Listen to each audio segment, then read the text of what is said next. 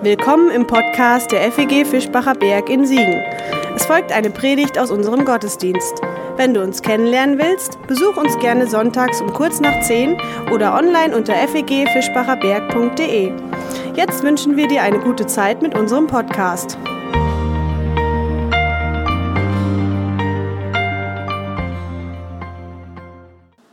Selig sind die Friedenstiften, denn sie werden Gottes Kinder heißen.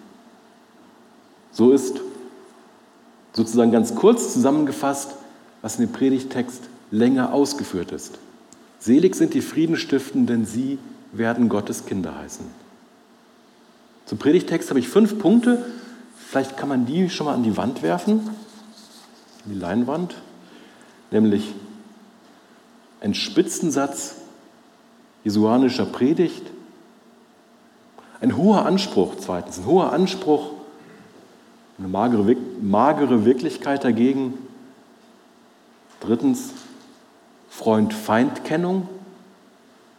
Was ist das? Wie geht das? Was hat das mit dem Text zu tun? Dann viertens, woran erkennt man denn nun eine Christin, einen Christen oder wie die Liebe das Leben verändert? Und fünftens, St. Martin statt Halloween mit Feindesliebe. Erstens, Spitzensatz jesuanischer Predigt. Seid barmherzig, wie auch euer Vater barmherzig ist. In diesem Satz im Zusammenhang von Feindesliebe und mit der Aufforderung, nicht zu verdammen und nicht zu richten, sondern zu vergeben. Damit ist schon eine wirkliche Steilvorlage in unserem für heute aufgegebenen Predigtext gelegt. Das soll mal einer erfüllen. Geht das überhaupt? Und was ist, wenn das dann mal nicht so klappt? Der Maßstab der Liebe, wie Jesus sie hier anwendet, widerspricht jeder Lebenserfahrung, jeder Klugheit, jeder Lebensweisheit nach unserem Denken. Diese Liebe, von der Jesus spricht, hebt unser ganzes Verhalten, unser ganzes Leben aus den Angeln. Wenn wir sie denn umsetzten oder es zumindest mal ordentlich probierten, versuchten. Vernünftig ist das sicher nicht. Aber es ist eben jesuanische Ethik, die sich hier bei Lukas in der Feldrede, bei Matthäus heißt das Ganze Bergpredigt in ähnlicher Weise, zeigt. Nicht vernünftig, aber eben der Weg, den Jesus uns vorzeigt. Segnet die euch verfluchen. Gib den Rock noch dem Mantel dazu. Fordere Geliehenes nicht zurück. Ziemlich schwer zu verdauende Sätze, finde ich auf jeden Fall, wenn sie nicht einfach kirchliche Lippenbekenntnisse sein sollen. Da ist man das ja manchmal fast sage ich jetzt mal böse, gewohnt, das hört man irgendwie, aber wenn man sich nicht nachhalten muss, wenn das irgendwie so eine Floskel ist, dann mag es ja gehen.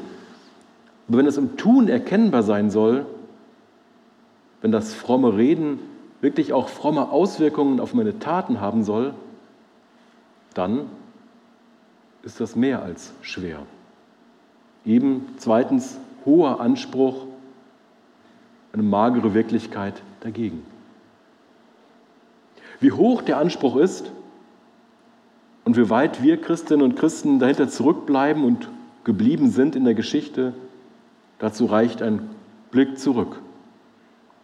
Heute zum Beispiel, ihr habt es schon gehört, Gedenktag des Novemberprogroms der sogenannten Reichskristallnacht.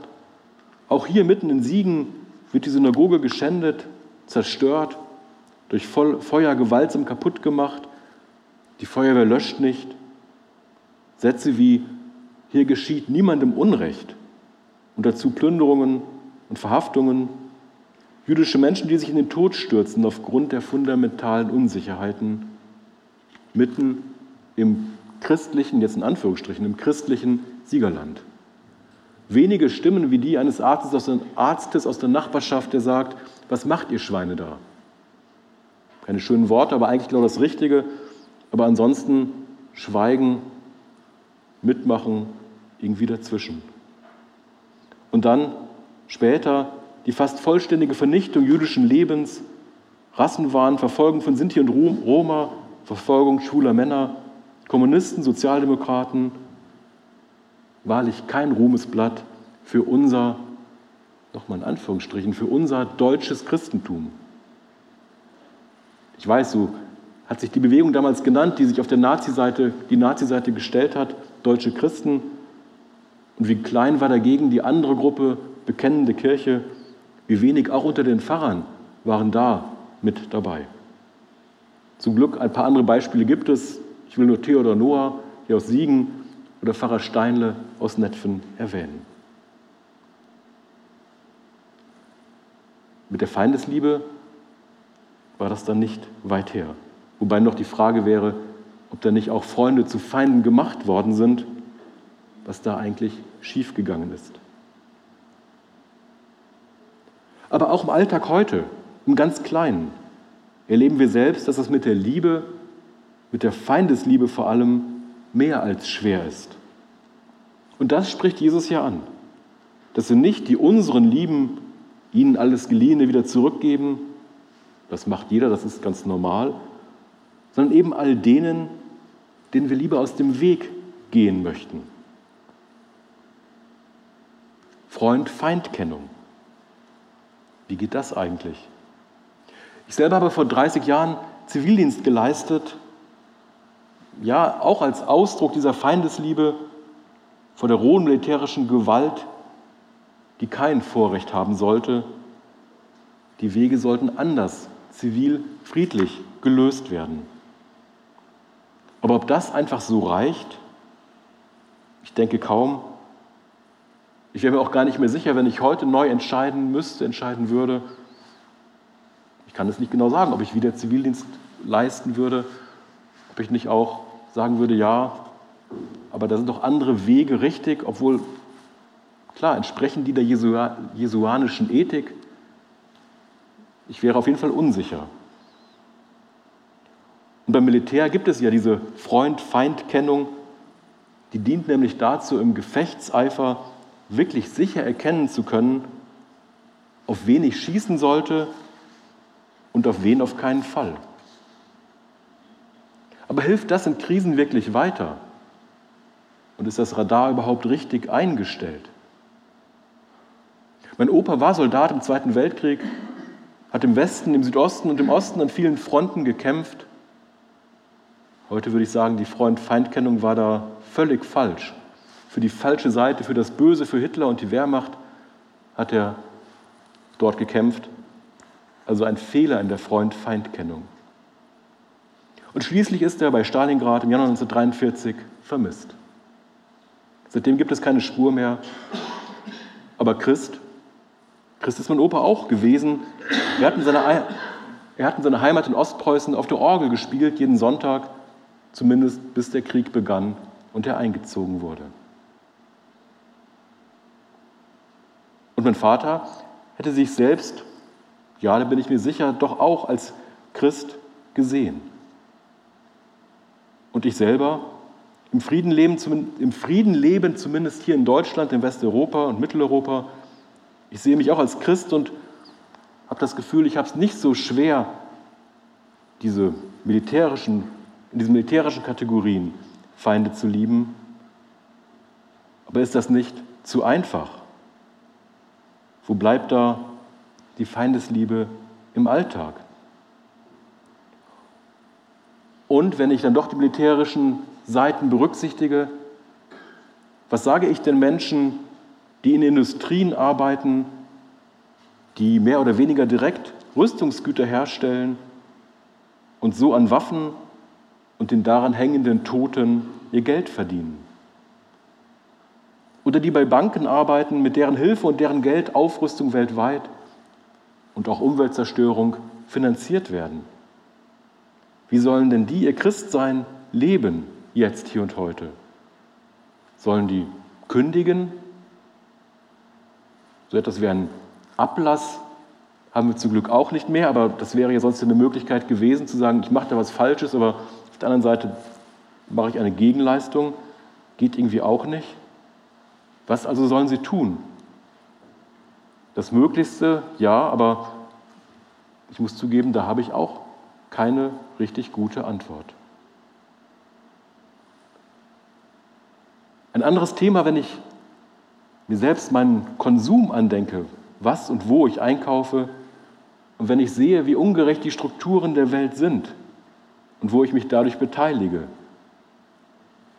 Da gibt es manches, da kann ich mein Verhalten ändern, kann andere Sachen, kann woanders einkaufen.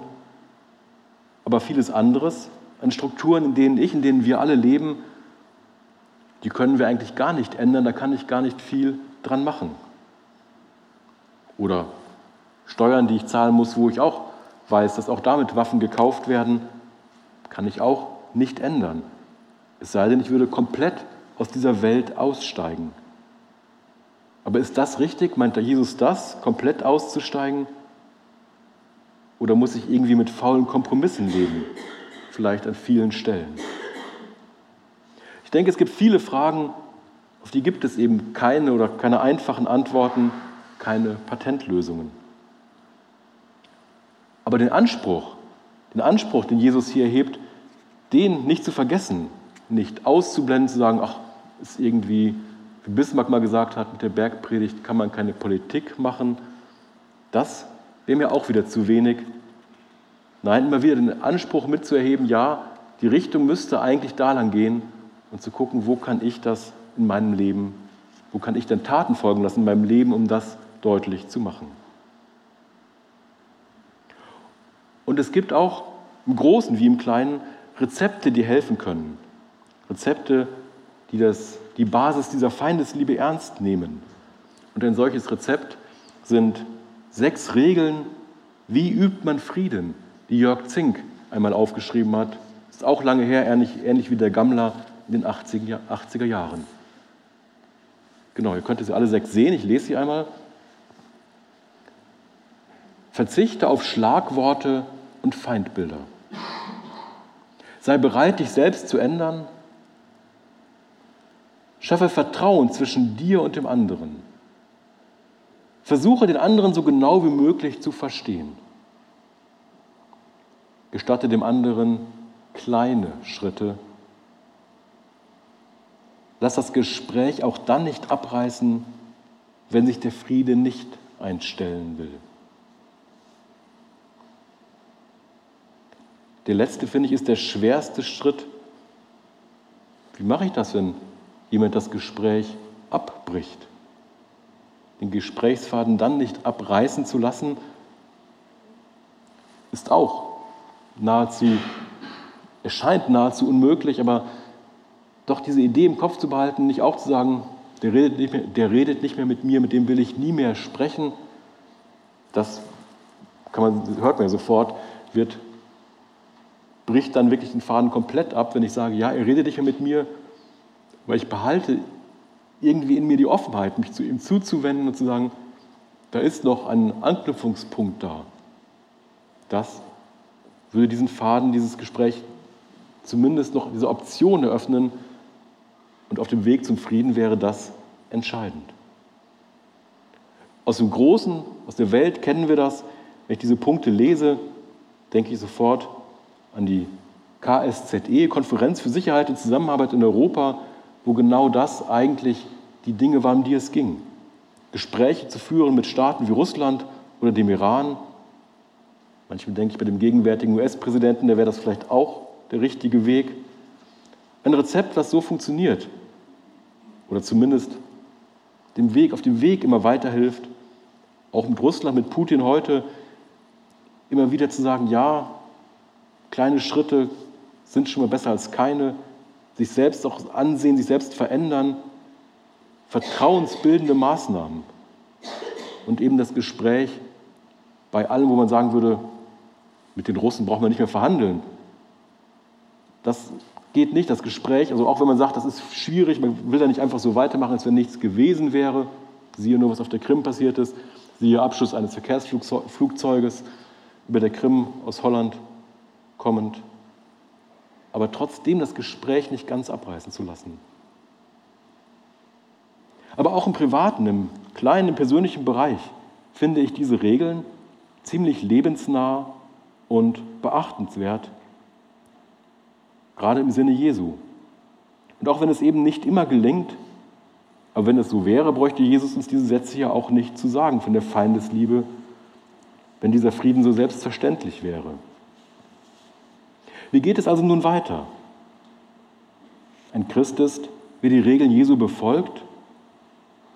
Ich denke jetzt einmal auf der persönlichen Ebene, denn da bin ich ja viel näher dran als irgendwo zwischen den Staaten und kann auch viel eher etwas ändern als auf politischer, gar internationaler Ebene.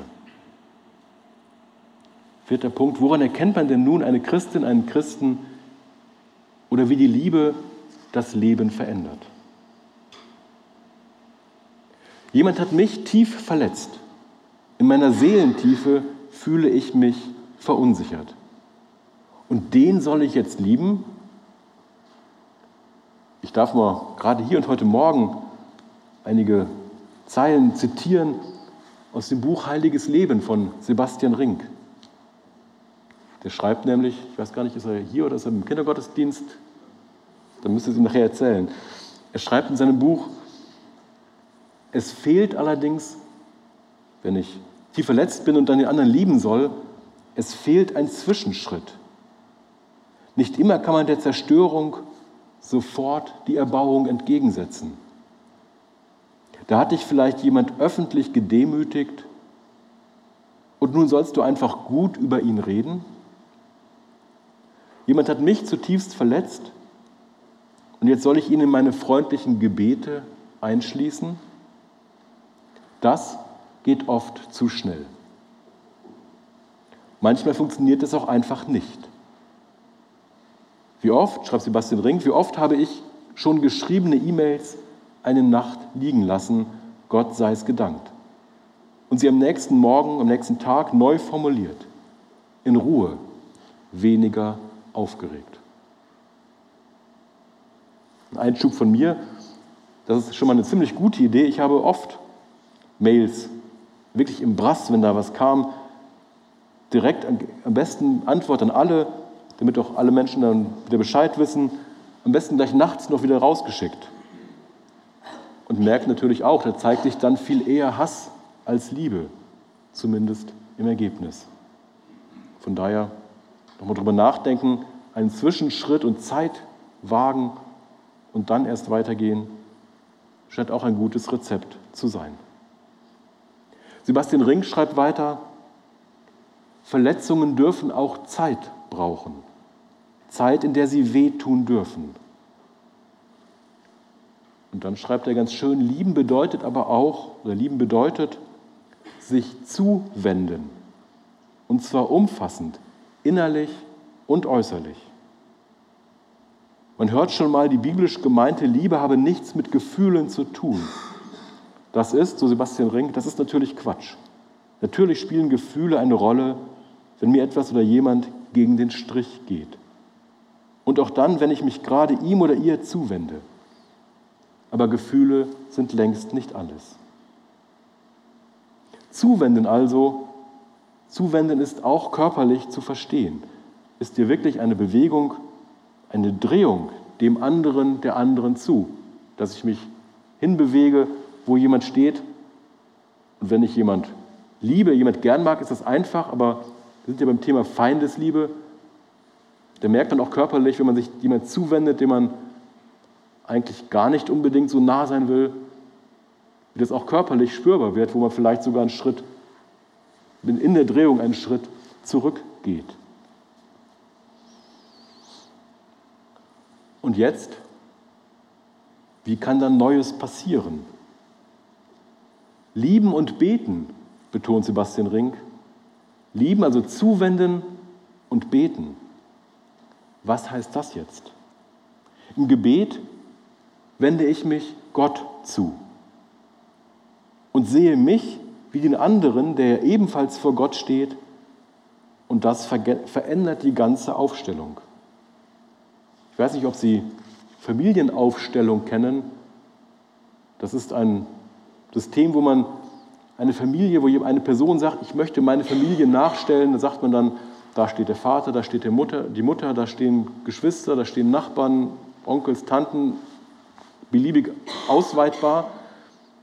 Wichtig ist, wie die stehen, ob jemand so steht oder so oder hockt oder auch liegt. Und man kann ihnen auch einen einzelnen Satz geben.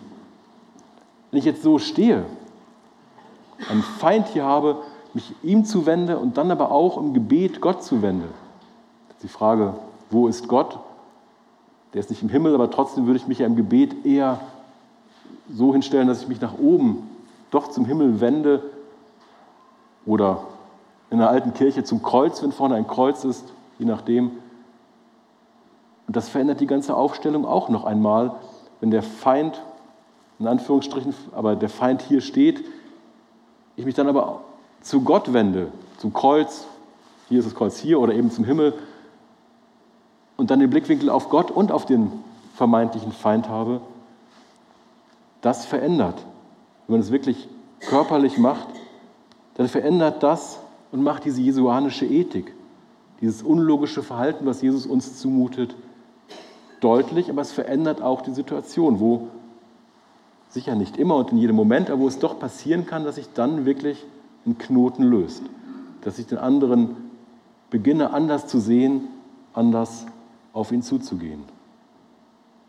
Dann kann ich vielleicht gar nicht anders, als mein dickes Fell ein bisschen aufzuweichen und den anderen und mich aber auch und alles zwischen uns Stehende in diesem Licht Gottes neu zu sehen.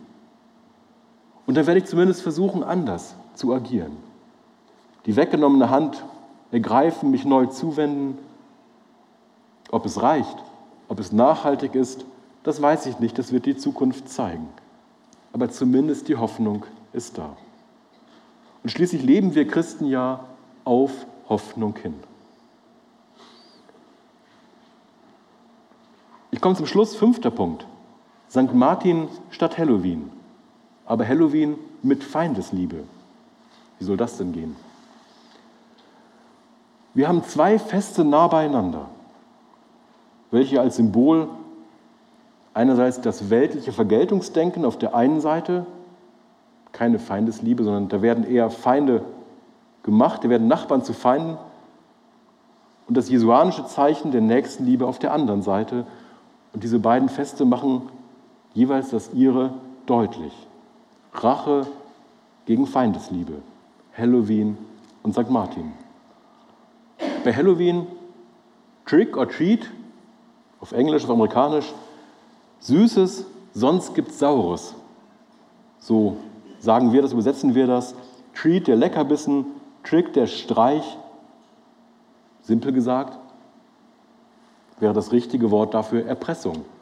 Ich sage dir, wenn du mir nichts gibst, dann setzt es was. Da gibt es irgendwas Negatives, Böses, sei es ein geworfenes rohes Ei, Erpressung oder grober Unfug und die ja manchmal auch strafrechtlichen Folgen von dem, wie das dann sich auswachsen kann, können Sie nach jedem 31.10., der ja irgendwie mal, das scheint eine andere Zeit gewesen zu sein, auch Reformationstag gewesen ist, das können Sie nach jedem 31.10. in der Zeitung lesen oder auch die Polizeibeamten danach befragen. Von Nächstenliebe, von diesen Regeln, die Jesus uns gegeben hat, ist da nichts zu sehen. Dagegen kommt St. Martin dann doch ganz anders daher, mit einer heiligen Legende im Hintergrund, die eben diese zentrale Lehre der Nächstenliebe so gut anschaulich macht. Die Legende um den heiligen Martin, und das passt doch gut ins Siegerland, der heilige Martin, denn nach dem sind alle alten Kirchen und damit, also alle alten Kirchen benannt, und damit haben auch alle unsere Vorfahren dort in diesen Kirchen gebetet, in diesen Martinskirchen. Die finden sich in Ahrfeld, in Raumland, in Netfen und auch in Siegen, erkennbar, weil sie alle auch Martini-Kirchen heißen, also dem St. Martin gewidmet sind, weil die nämlich von sogenannten iroschottischen Mönchen her, wir selber, das Siegerland, missioniert worden sind, also aus Frankreich, daher St. Martin kommt, St. Martin ist ja der Heilige von Tours in Westfrankreich, von dort sind diese, Schott, diese Mönche erst Richtung Schottland, Irland, nach Iona gewandert, Dort gab es ein großes christliches Zentrum auf einer Insel vor der schottischen Küste und sind von dort sozusagen den Weg wieder zurück, aber nicht glatt nach Süden, sondern so in einem Bogen und dann über Amöneburg bei Marburg irgendwann flussaufwärts die Täler hoch ins Siegerland und nach Wittgenstein gekommen. Also von daher ist St. Martin da auch unser Wurzelname, passt auch noch einmal gut. Und auf jeden Fall wird die Nächstenliebe in der Martinslegende sehr anschaulich, die ja hinter all dem, was da an Laternenumzügen, an Bewegungen, an den Nacherzählungen der Kinder dahinter steht. Und dahinter steht nämlich vor allem aus Matthäus 25 ein Satz, was ihr einem dieser meine geringsten Brüder getan habt, das habt ihr mir getan. Die Geschichte kennen Sie, denke ich, das Martinslied wahrscheinlich auch, aber vielleicht können wir es ja einmal an der Wand bekommen. Die ersten vier Strophen habe ich jetzt weggelassen, weil die kennen Sie alle. St. Martin ritt durch Schnee und Wind, der Bettler, der da sitzt und zu erfrieren droht, St. Martin, der die Zügel anzieht, das Pferd stoppt, seinen Mantel mit dem Schwerte teilt, sehr anschaulich, schon für Kindergartenkinder nachvollziehbar, der dann diesen roten Mantel, römischer Militärmantel, die waren rot, die Hälfte davon dem armen Bettler schenkt und dann schnell abhaut, wegreitet, gar keinen Dank mehr hören will. Aber die letzte Strophe vom Lied, ich lese sie einmal. St. Martin legt sich müd zur Ruhe, der tritt im Traum der Herr dazu. Er trägt des Mantels Stück als Kleid. Sein Antlitz strahlet Lieblichkeit. Da wird der Kern deutlich. St. Martin hatte einem Bettler auf der Straße geholfen, das wird so mit dem Soldatenmantel, mit dem Teilen sicher schon außergewöhnlich gewesen sein, aber dass Menschen armen Menschen helfen, kommt zum Glück ja doch auch öfter vor. Aber im Traum erscheint ihm dann, was da wirklich passiert ist. Jesus, der sagt, was ihr einem meiner geringsten Brüder getan habt, das habt ihr mir getan. Und sagt Martin, der jetzt im Traum den Herrn, also Christus, sieht, mit dem roten Mantelstück umgelegt, wo ihm deutlich wird, da ist wirklich Nächstenliebe nicht, weil mir das gerade mal in den Sinn kam und passte, sondern dass das Gottesdienst war, dass das Nachfolge Christi war, einem der geringsten Brüder kurz vorm Sterben, vom Kältetod zu helfen. Und von daher, mit diesem Hintergrund der Legende, sollten wir uns und vor allem unsere Kinder eher zu St. Martin als zu Halloween anfeuern und anhalten. Aber da sind wir wieder bei den Kompromissen in einer Welt, wo, wenn Sie fragen, wo Halloween jeder kennt und ganz viele mitmachen, Kinder, Jugendliche auf jeden Fall das als tollen Event finden mitgehen, mitmachen wollen, wie kann man denn dann Halloween mit Feindesliebe verbinden? Ich weiß nicht, ob es, ich hoffe, ich denke, es ist der richtige Weg.